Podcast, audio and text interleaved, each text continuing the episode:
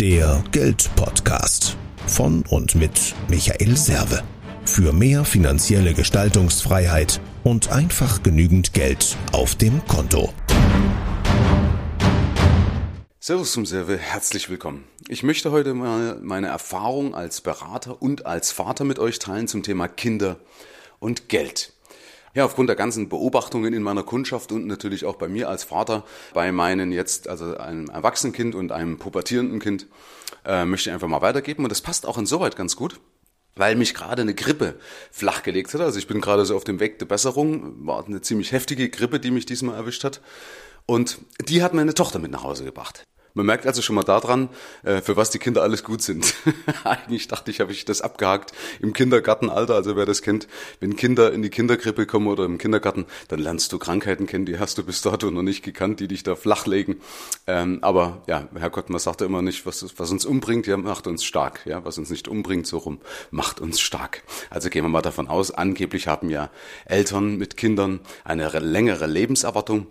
Wahrscheinlich auch, weil wir stressresistenter sind, weil wir ja gewohnt sind, permanent gegängelt zu werden oder unser Immunsystem permanent gegängelt zu werden. Möglicherweise. Also, ja, back to the roots. Es geht um Geld. Und zwar ähm, möchte ich euch mal zum einen mal an, an diejenigen, die also Kinder haben, möchte ich euch mal einen Witz vorlesen aus dem bürgerlichen Gesetzbuch. Ja? Und zwar der Paragraph 1619.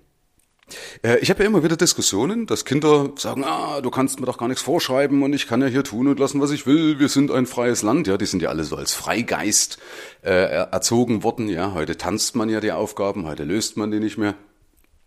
Und da gibt's diesen schönen Paragraphen, den man den Kindern mal vor Augen führen könnte. Könnt ihr euch also an alle Eltern, die Kinder schon bereits haben, äh, merkt euch den Paragraph 1619 bürgerlichen Gesetzbuch. Und zwar steht da Dienstleistungspflicht in Haus und Geschäft. Das Kind ist, solange es dem elterlichen Hausstand angehört und von den Eltern erzogen oder unterhalten wird, verpflichtet, in einer seinen Kräften und seiner Lebensstellung entsprechenden Weise den Eltern in ihrem Hauswesen und Geschäfte Dienst zu leisten. Dienste zu leisten. Also da steht da, äh, da steht da verpflichtet. Da steht nicht da, naja, wenn du mal Lust hast oder wenn es mal, wenn mal deine Zeit und deine Muse äh, übrig lässt. Nein, da steht da verpflichtet. Ja, also deswegen Witz, weil wer mal selbst reflektiert, wer Kinder hat, der weiß ganz genau, wie man heute meistens zumindest kämpfen muss, dass die Kinder irgendwas machen. Also ich habe hier in meinem Umfeld habe ich äh, jetzt bewusst so einen, wo ich weiß, okay, da stimmt die Disziplin. Liegt aber eben auch an uns selber logischerweise. Ähm, aber da setzen die Kinder, Klammer auf, noch das um, was der Vater sagt. So. Bei mir ist das so einiges falsch gelaufen. Also ich habe das geschafft, zumindest, dass meine Kinder gerne mit mir diskutieren. Jetzt ist die Frage, weiß ich nicht, ob das richtig ist oder nicht, weil heißt ja oft, am Ende werden die Toten gezählt. Ist auch ein Punkt, wo heute so ein bisschen, äh, oder da geht es auch heute drum.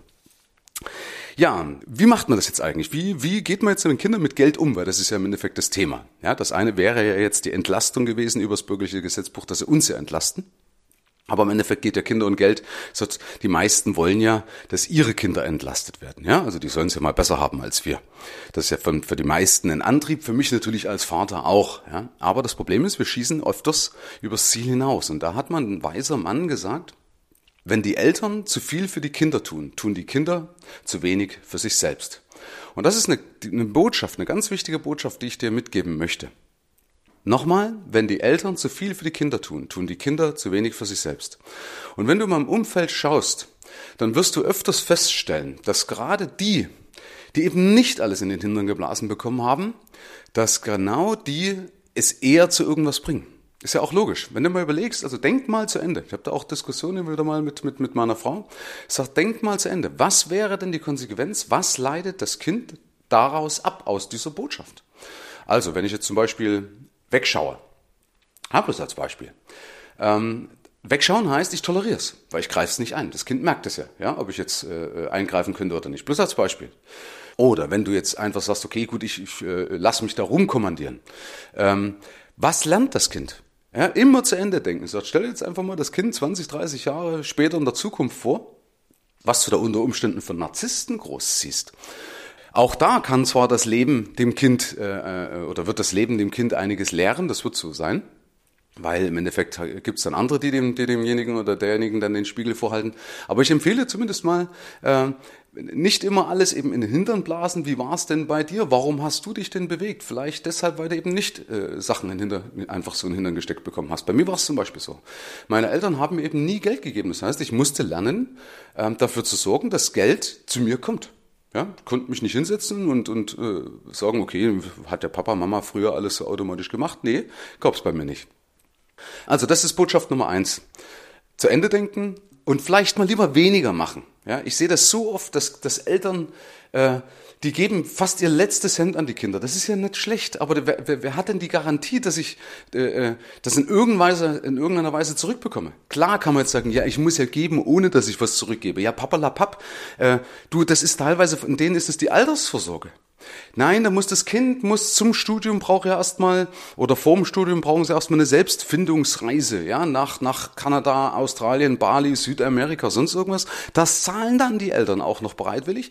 Dann muss es auch noch ein neues Auto sein, habe ich auch oft gehört. Dann muss es unbedingt ein Auto sein für 20.000 Euro kann ja mein Kind nicht in einer alten Möhre rum, rumfahren lassen. Auch wieder die Frage, warum nicht? Ja, das sind schnell mal 20, 30, 40.000 Euro, alles schon erlebt, äh, von den Eltern weg, die vielleicht gerade mal 50.000 Euro angespart haben und sind, wir mal, 50. Die haben also nicht mehr die Zeit, das zu kompensieren.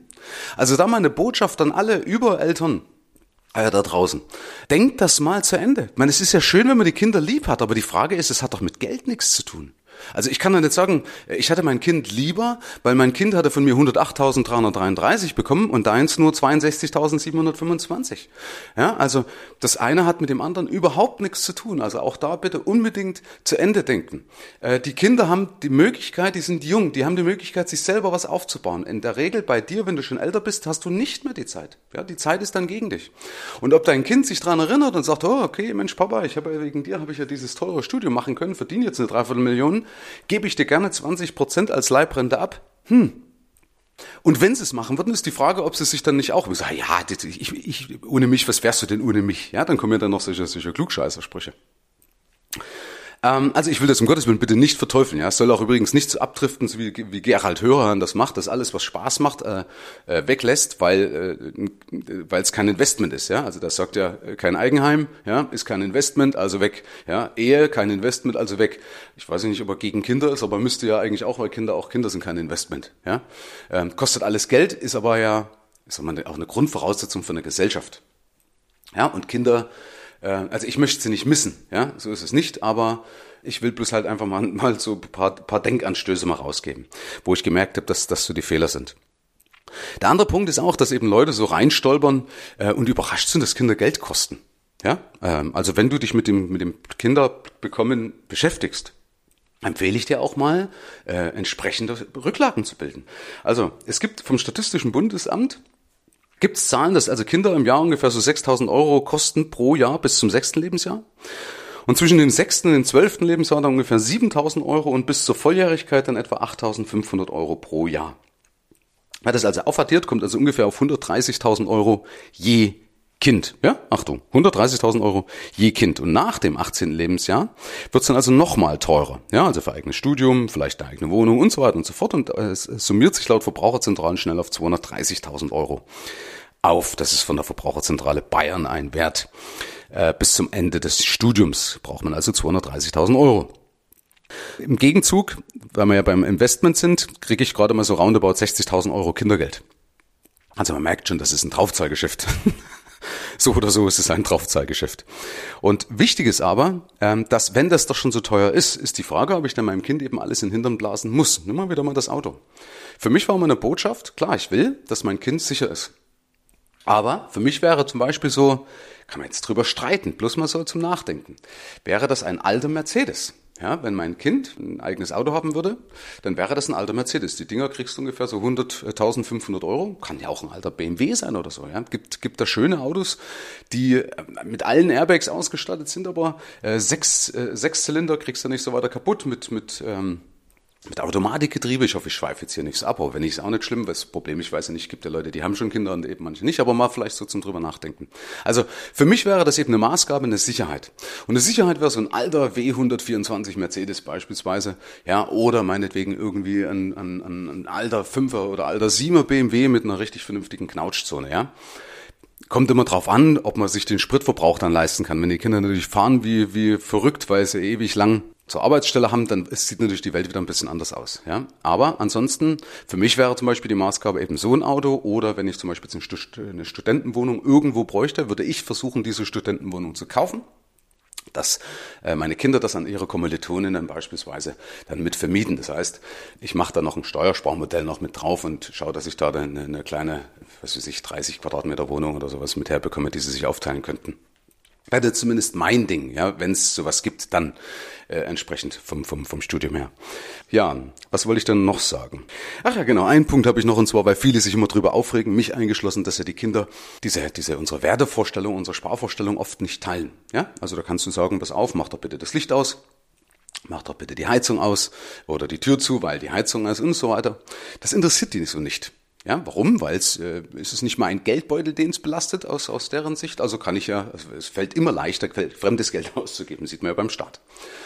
Und da kann ich euch beruhigen. Erfahrungsgemäß ist so, wenn sie dann ihre eigene Wohnung haben, dreht sich das. Dann laufen sie uns hinterher und sagen, Mensch, Papa, ja, äh, lass doch mal die Tür zu bitte oder dreh doch mal die Heizung nicht so auf oder wenn die Heizung auf ist, kannst du nicht lüften.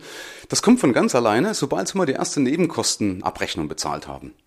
Also das heißt, diese Sensibilität, äh, Sensibilität kommt. Deswegen kannst du auch loslassen, ja, weil viele eben, da habe ich ja vorhin gesagt, dass am Schluss werden die Toten gezählt. Also bei vielerlei Hinsicht kannst du einfach loslassen.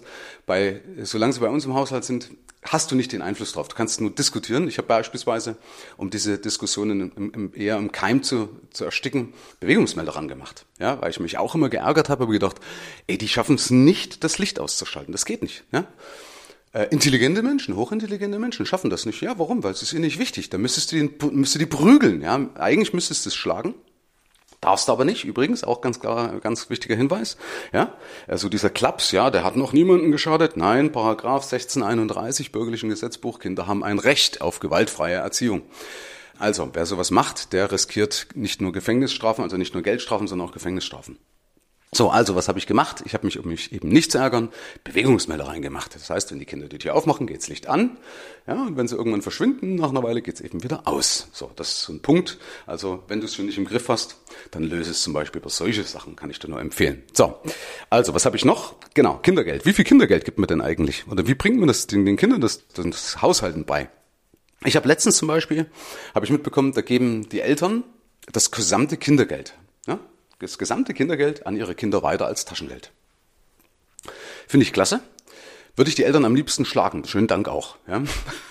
Weil du kommst ja immer in eine Diskussion rein. Das ist wie mit dem, mit dem Honk, der anfängt, dass sein Kind in teuersten Markenklamotten in die Schule zu schicken. Ja, der also so als Trendsetter gilt. Und du hast dafür die Diskussionen zu Hause. Man mache ich gerne, ja, ich diskutiere da gerne bei solchen Sachen. Aber äh, trotzdem kann man sich mal bei denen bedanken und sagt, warum? Warum ein Kind in der Wachstumsphase äh, in, einem, in einer Bosshose, ja, oder in einer, in einer Louis Vuitton Jacke oder keine Ahnung was da. Also ich, ich weiß schon gar nicht, ob es da alles so gibt, ja. Muss natürlich sein. Ja? Und genauso ist auch, dass ich dann äh, das, das Kindergeld komplett weitergebe. Ich weiß ja von denen, denen fällt das auch nicht einfach so zu. Ja, also ich weiß schon von ein paar, dass die, die sich das leisten könnten. Aber komischerweise, die machen es nicht. Sondern meistens machen es ja die, denen es nicht so leicht zufällt. Ja, die dann scheinbar damit irgendwas kompensieren müssen oder kompensieren wollen. Deswegen an der Stelle schönen Dank auch.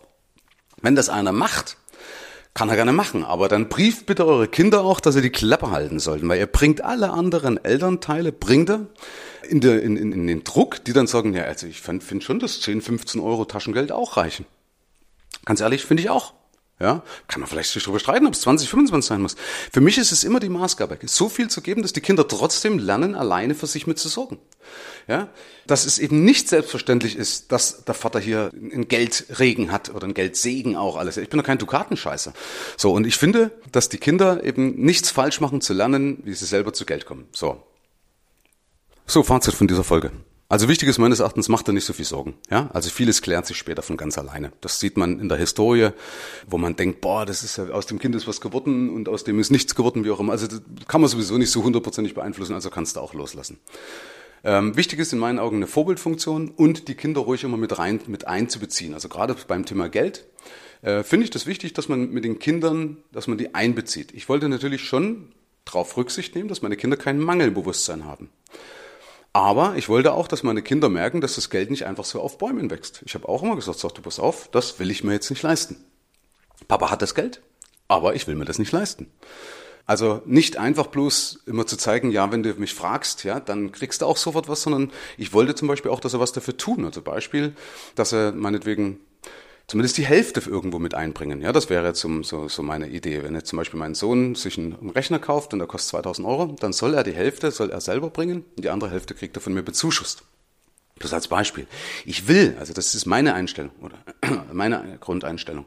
Ich will, dass sie kreativ werden. Ich will sehen, dass sie ihren Geist eben äh, bemühen, ja, und zu sagen, okay, es das heißt nicht, dass sie hart arbeiten müssen, ja, dass sie jetzt sagen, okay, ich muss jetzt einen Straßenbau oder so. Ist die Frage, aber auch sowas ist vielleicht nicht verkehrt zu lernen, habe ich auch gemacht, ja, also ich habe auch das harte Arbeiten gelernt, um daraus abzuleiten, zu sagen, nee, das ist, das, das äh, will ich nicht, ja, ich will nicht von früh bis spät mal lochen müssen wie ein Blöder ähm, und dann von Hunger oder mit einem Hungerlohn abgespeist werden.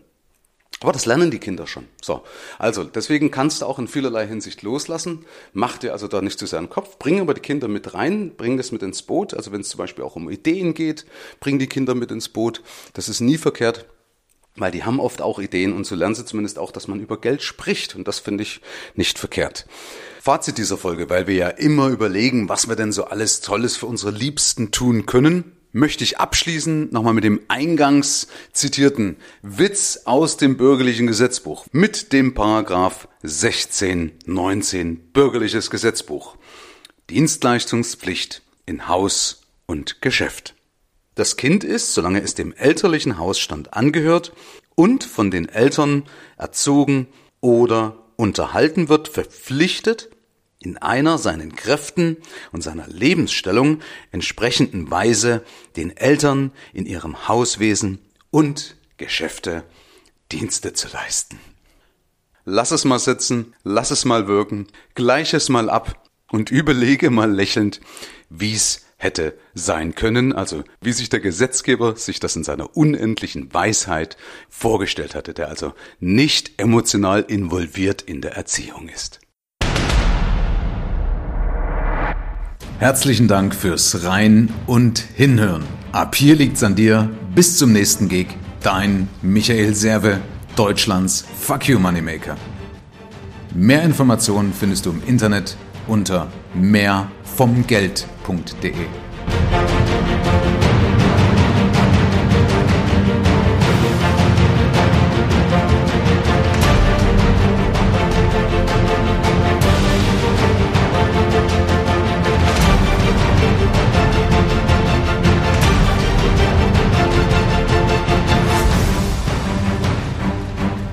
Abschließend noch ein Spartipp für alle Eltern, deren Kinder noch nicht in den Kindergarten gehen. Und zwar merke dir dann bitte den Paragraph 3 Nummer 33 Einkommenssteuergesetz.